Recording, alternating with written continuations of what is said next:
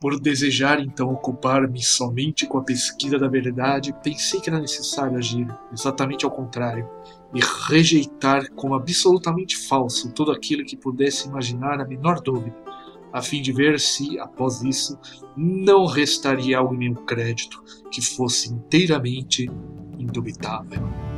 René Descartes, Discurso do Método.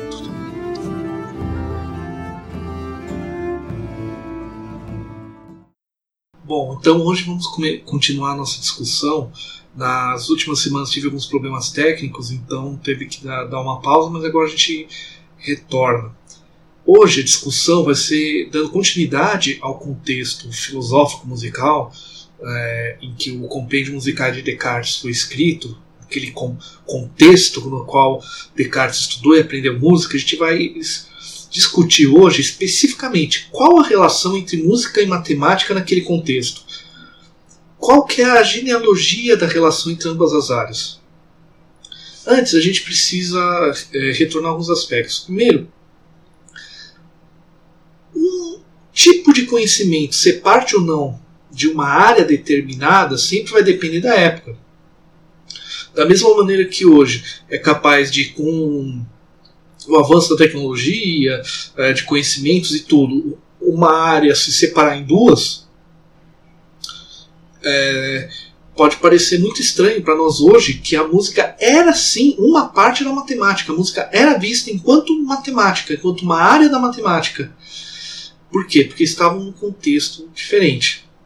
Temos que lembrar sempre o seguinte: a ideia de que a música é uma área autônoma tanto do ponto do conhecimento musical quanto do ponto da prática musical, é uma construção relativamente recente, muito ligada à própria ideia de modernidade, autonomia e tudo mais. Porém, ao longo da história, a música foi uma parte específica da matemática.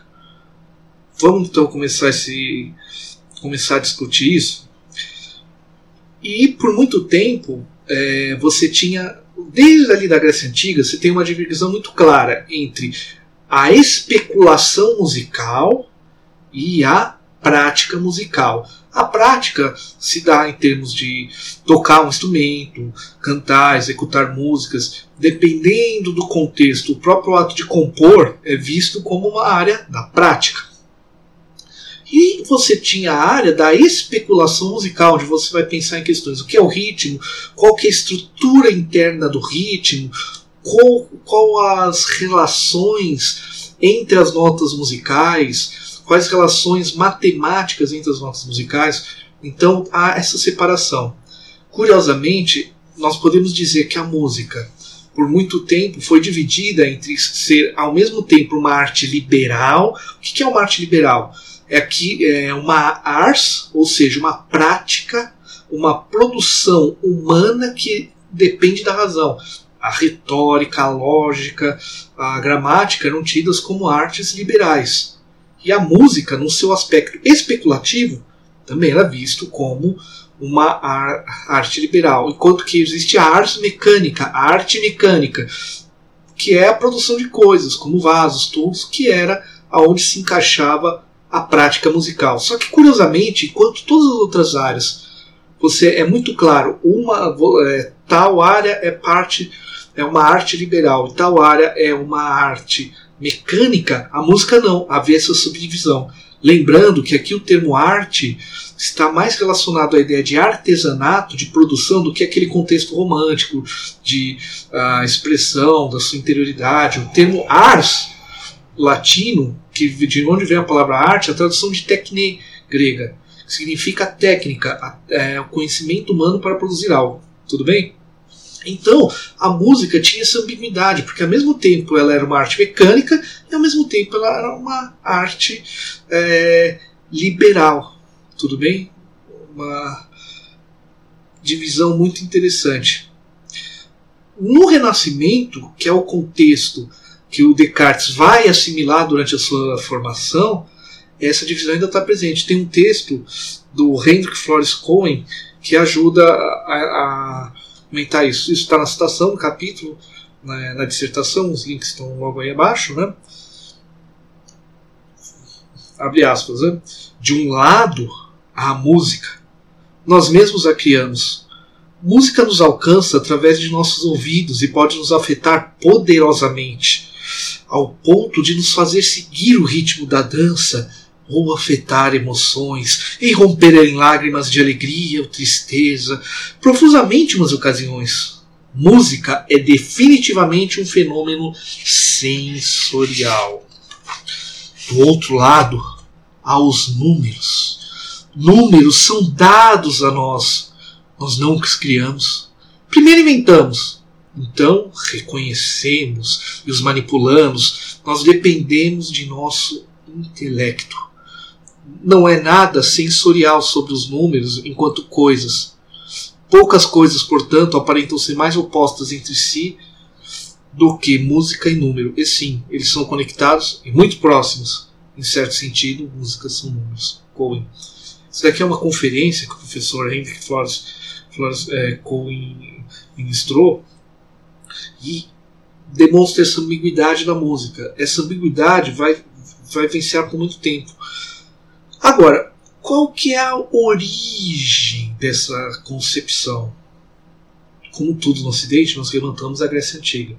É importante destacar que na Grécia, o tantos conhecimentos matemáticos quanto outros conhecimentos, em termos do conteúdo das matérias, tem uma relação direta com seus contatos comerciais e uma assimilação, por exemplo, da matemática babilônica, da matemática egípcia e de conhecimentos egípcios, fenícios, babilônicos, persas em geral.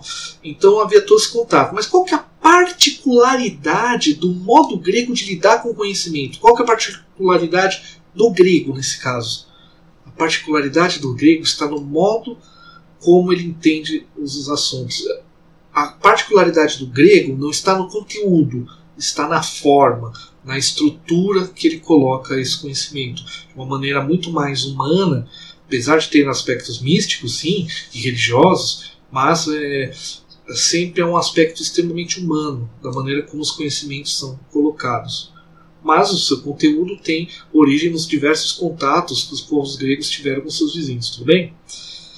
Bom, essa relação entre música e número vai começar lá na Grécia com os pitagóricos. Ah, então é com Pitágoras, aquele cara que fez o teorema de Pitágoras? Sim, não é, é difícil nós falarmos com, com bastante rigor aquilo que foi feito especificamente por Pitágoras e aquilo que foi feito pelos seus discípulos. O que é trabalho dos seus discípulos, o que é trabalho da ordem pitagórica e o que é trabalho do indivíduo histórico Pitágoras e Samos. É muito complexo. Então a gente prefere falar em pitagóricos para é, ter uma melhor expressão histórica, digamos assim.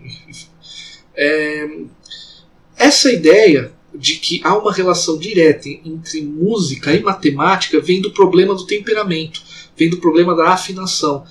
É, então, como eu afino uma lira, né, aquele instrumento grego com suas cordas, a, a, algumas deduções foram de cunho matemático. Por exemplo, se eu tenho uma nota musical, Dó, e eu seguro a corda no meio, eu vou gerar uma oitava, quer dizer, um Dó agudo.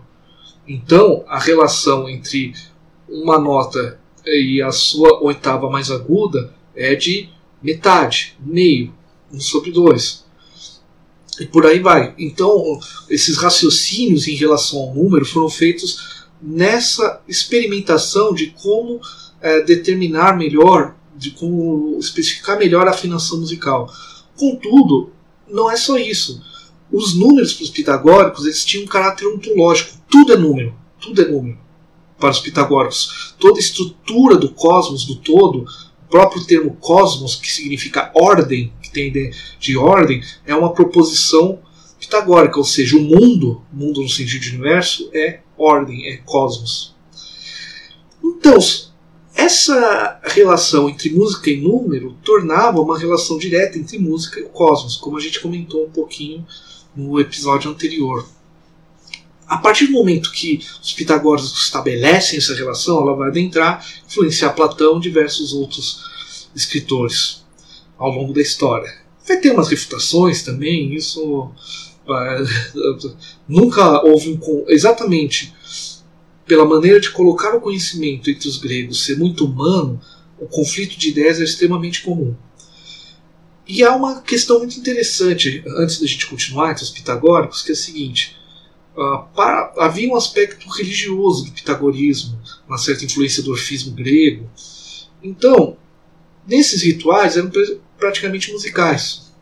Então há uma relação do número enquanto processo místico de ligação com, com, com seres divinos e tudo mais, os deuses, e ao mesmo tempo posso usar a matemática para pensar o número.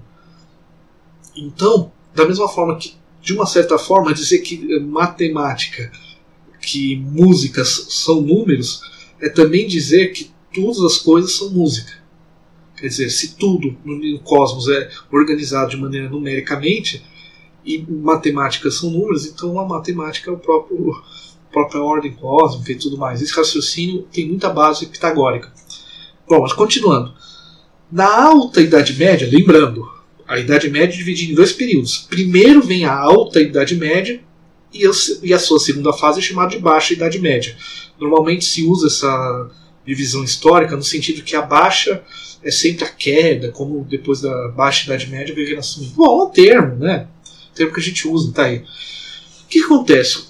O filósofo Boécio é, ele vai sintetizar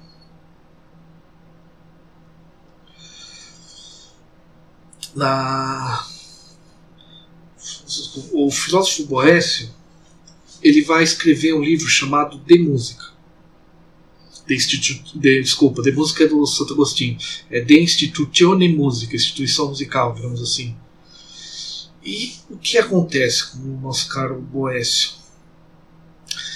Essa obra dele, na verdade, é uma paráfrase do filósofo Nicômaco, né, um filósofo da linha aristotélica, e ele vai. É, o que era paráfrase antes de continuar? Paráfrase era uma prática de você pegar um livro antigo, reescrevê-lo comentando. No caso, os, os, filósofos latinos faziam muito isso, pegavam um texto grego, não era um plágio.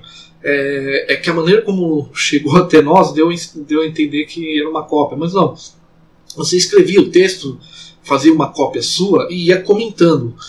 E por que, que esse texto é importante? Porque o texto do Boécio ele vai definir as visões sobre a música até a Idade Moderna. Só no século XVII, XVI e XVII que você vai ter, é, principalmente a partir do XVII, você vai ter um rompimento com o paradigma em torno da música que o Boécio definiu.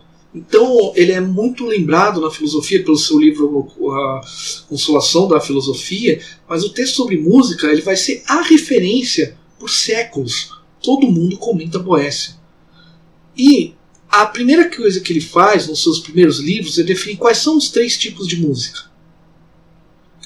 Ele vai dizer o seguinte: a primeira é certamente a música mundana, a ordem cósmica. A segunda, a humana, a terceira, que se há estabelecido em determinados instrumentos, como cítara, tíbias, e que se os fazem criadores da cantilena, de canções e tudo mais. Como essa relação que o Boécio vai trazer, aqui, na qual a música é matemática, vai dizer que primeiro é a ordem cósmica, essa é a grande música, a ordem do universo. Por mais que o termo mundano, a tradução que consta em português, inclusive, é, recomendo, propôs até usar o termo música cósmica, mas como a tradição dos artigos utiliza o termo latino mundano, que imundano, mundo, era o sentido de cósmico, eu prefiro utilizar esse termo. E a tradução é muito boa. Ela era superior, porque estamos falando da própria ordem de, de todo, a própria ordem de toda a criação. Segundo, é a música humana, que é a ordem, é o equilíbrio interno entre corpo e alma. E a terceira é a inferior, que é a música que nós produzimos. Porque né, somos inferiores à natureza, tem toda uma questão aí é, de toda uma visão de mundo inserido nessa concepção. Por mais que nessa concepção ele herde, por exemplo, essa diferença entre música teórica e prática, entre até algumas concepções platônicas, tudo, essa colocação vai ficar na história. Ela que vai definir a maneira de pensar a música por séculos e séculos até o, onde o rompimento mesmo começa no 17. O Descartes é um dos primeiros a efetivamente romper uma certa radicalidade. Bom, uh, se existem três tipos de música, existem por consequência três tipos de músico. O músico é aquele que pratica a música, aquele que estuda, pratica, etc. Ah, quais são então os três tipos de músico para Boécio? O primeiro é o executante de instrumentos. Aqui, entendendo a voz como, como também um instrumento musical. Ele não utiliza a razão. Ele não se utiliza a razão. Por quê? Porque é um ato mecânico. Aí que vem o termo ars mecânica, arte mecânica. Para Boécio, então, é um músico que não tocar não implica utilizar a razão. Já vamos comentar sobre isso. Depois tem um segundo tipo que é o compositor e poeta, aquela noção de música ligada a texto, né? Que usa um pouco da razão. Esse trecho agora estou citando Boécio como por um certo instinto natural, ou seja, tem um pouquinho de razão, mas ainda é um instinto natural. Lembrando que na herança grega a ideia, a música está muito associada em Platão, na própria tradição grega, a uma ação das musas. O termo grego musiké tinha sentido de uma ação das musas. Então o muso o compositor é alguém inspirado pelas musas, o divino que o leva a compor e não a sua própria racionalidade. Isso é importantíssimo para entender a maneira como o pensamento está sendo colocado aqui. E agora, o último, que é o que analisa e especula sobre música. E esse, para Boés, é o músico por excelência.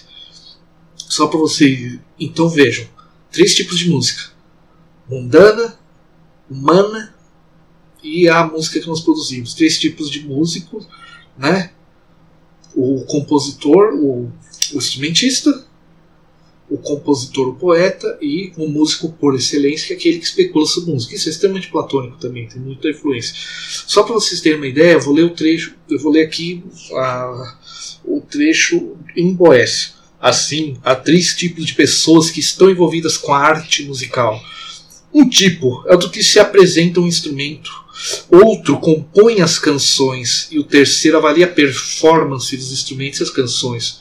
Mas aqueles que se ocupam de instrumentos e aí consomem todo o seu esforço como citaristas, ou aqueles que provam suas habilidades no órgão ou outro instrumento musical, estão afastados do entendimento da ciência musical, porque agem como escravos, como foi dito. Nenhum deles chega à razão, mas estão totalmente afastados da especulação. Isso é muito interessante, porque aqui coloca-se claramente que a especulação musical é superior à prática musical. E isso vai ser, digamos, o paradigma, música como área da matemática. Então, quando a gente fala a música como área da matemática, eles estão falando da especulação musical sobre a música, da qual, da qual é um aspecto sensível da matemática, porque eu aplico a matemática sobre dados sensíveis, a qual é superior à composição musical. Dessa maneira, você tem essa concepção muito fechada de música e certos compositores vão questionar tudo. Isso vai gerar todo um, movimento. Curiosamente, ainda muitas pessoas que estudam música têm a diferença. Ah, não, tem. É, é curioso, na, na, universidade tem essa coisa, tem os músicos práticos, os musicólogos. Na, quando a pessoa vai estudar música, tem um cara que gosta de teoria, tem um cara da prática, eles não se veem muito bem. Na própria universidade, às vezes parece que tem um clima estranho entre as duas áreas Olha que curioso. O paradigma que Boécio está, é, expressou de uma maneira mais clara na sua paráfrase de uma obra de Nicômaco, que reflete uma série de concepções gregas sobre a música, vai trazer uma ideia, um conceito, por que não dizer um preconceito, que ainda aparece nos nossos meios. Aqui, isso daqui não é assunto de dissertação, mas ainda aparece nos próprios meios. Curiosamente, né? Bom. Aí o Boécio ele vai ser também um cara responsável por estabelecer vários aspectos uma, do ensino medieval. Basicamente, o ensino medieval é dividido em duas fases. Você tem o trivium, que era composto por gramática, retórica e dialética, seguido pelo quadrivium, que era composto de geometria, aritmética, astronomia e música. Matemática. A própria astronomia não era independente. Só a ciência moderna que a astronomia vai se separar, vai ficar, vai se tornar uma área parte da matemática, vai se tornar um campo próprio, como nós o conhecemos hoje. Mas nesse contexto ainda não. Tudo bem? É, e isso é interessante. Tanto a música como a astronomia vão ser consideradas ciências intermediárias entre a abstração matemática, que é estudada pela geometria aritmética, com a filosofia natural, ou seja, o estudo do movimento das, da matéria, aquilo que hoje chamamos de física. É, por quê? A astronomia e a música são aspectos mensuráveis, calculáveis. Por isso que é um aspecto mais mundano, mais prático da música. Tudo bem? É claro que Nesse caso, é o aspecto teórico né, que, que aqui é estudado. É, e essas são as chamadas artes liberais, que são superiores. E as práticas são naturalmente tidas como inferiores. Isso é muito. Isso é um paradigma essencial para a gente pensar, entender qual é o problema de falar da música como um campo. Porque veja, se uma parte é teoria, uma parte é prática e ambas são áreas diferentes, eu posso muitas vezes propor no ensino somente um estudo teórico ou somente um estudo prático. Eu posso separar completamente esses anos. Coisa que nós vivenciamos ainda nos dias de hoje. Nós não superamos exatamente o paradigma ano. Bom, continuando. Então, a, no ensino, do ponto de vista do ensino, a música como arte mecânica, o seu aspecto prático vai ser tido sim como inferior. Tem um autor, o Richer, que ele estuda o ensino é, o ensino durante a Idade Média, ele tem um trecho muito interessante que ele fala o seguinte: depois da antiguidade tardia, pode-se distinguir claramente a música do canto. A primeira é a ciência musical, último ramo do quadrivium, a segunda é a música prática ensinada, como vimos, pelos mestres especializados, mas entre a teoria e a prática, a linha de demarcação imprecisa, se bem que vários professores devem lembrar da oposição entre música e canto. Ou seja, isso é problemático. Isso é problemático por causa do contexto que não, ah, digamos, é problemático você separar a teoria de prática. Por um motivo, às vezes a prática vai para um caminho, o teórico tem que seguir. Isso vai gerar questões muito amplas durante toda a Idade Média. Tudo bem? Esse é o paradigma. É um paradigma paradoxal, porque você dividir uma área em, em, duas artes diferentes, colocar em dois aspectos de artes diferentes, é algo que só ocorre com a música. Talvez a raiz de considerar a música apartada das outras artes está exatamente aí, porque veja, a pintura era tida como arte mecânica. A retórica, a gramática eram tidas como artes liberais. Ponto. E a música não é nenhuma nem outra. Qual é o lugar da música? Qual... Percebam que a música parece ter um não lugar. Ela não é um campo definido e ao mesmo tempo ela tem aspectos divididos em artes diferentes. Isso é muito interessante e complicado ao mesmo tempo. E o próprio ensino vai ser diferente, porque quando você vai estudar música como arte liberal, o que, que você vai estudar? Os livros de Boécio, Agostinho, que tem um livro extremamente importante sobre música, uh, se não me engano, de música de, do Agostinho. Você vai estudar esses autores, esses, esses teóricos. E o, como que se a, estuda a prática? A partir da repetição, da memória, tem livros, agora me fugiu o nome do autor, é, é, a música como arte na memória. É, você tem uma prática, você vai imitando e tudo mais. Então você aprende através dos mestres como eram nas outras artes. Mas você veja, são campos separados. Era possível que o indivíduo conhecesse muito da música enquanto arte mecânica e pouco da, teoria, da música especulativa. Era possível que o indivíduo conhecesse extremamente bem a música especulativa e não a teórica também. Como que fica? É... Isso é interessante. Na Renascença ainda é essa divisão do ensino de Boécio ela é a base ainda do ensino renascentista. Em todas as áreas, ainda é a base. Claro que um, um, nos próximos nos episódios que a gente for ver como que era especificamente as escolas, a escola que Descartes estudou, a gente vai ver que as coisas eram um pouquinho diferentes. Mas assim, a base, para mim, pensar o ensino é a divisão de Boécio. Essa é a questão. Ah, e no caso da Renascença, é, no caso da Renascença ocorre uma coisa interessante, né? A música de Boécio, o texto do Boécio, ele circula. Eu cito na dissertação autores que mostram essa circulação dos livros, de Vendix, Palisca, outros pesquisadores.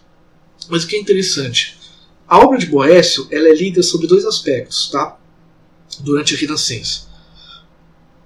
O primeiro aspecto é o seguinte: o texto de Boécio é o fundamento da teoria musical. Isso principalmente no século XV, ou seja, os autores do século XV vão tentar buscar em Boécio fundamentar sua teoria musical. E o que, que vai acontecer no XVI? O Boécio já não vai ser lido como é, obra básica da teoria musical, mas como fonte primária do pensamento musical grego. Até o momento os textos de teoria grega vão ser publicados. Percebam, uma coisa é, no século XV, eu falar, não, esse texto é a base da teoria musical. Outro, hum, esse texto é uma fonte primária sobre a teoria grega.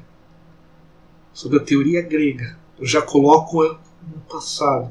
Eu já começo a tensionar nessa concepção geral a função da obra de Boécio como base do paradigma musical. A partir do momento que eu conheço, que eu passo a ressignificá-la e considerá-la um, uma fonte primária para conhecer a teoria antiga, significa que tem uma, que, as, que há um desencontro entre teoria e prática.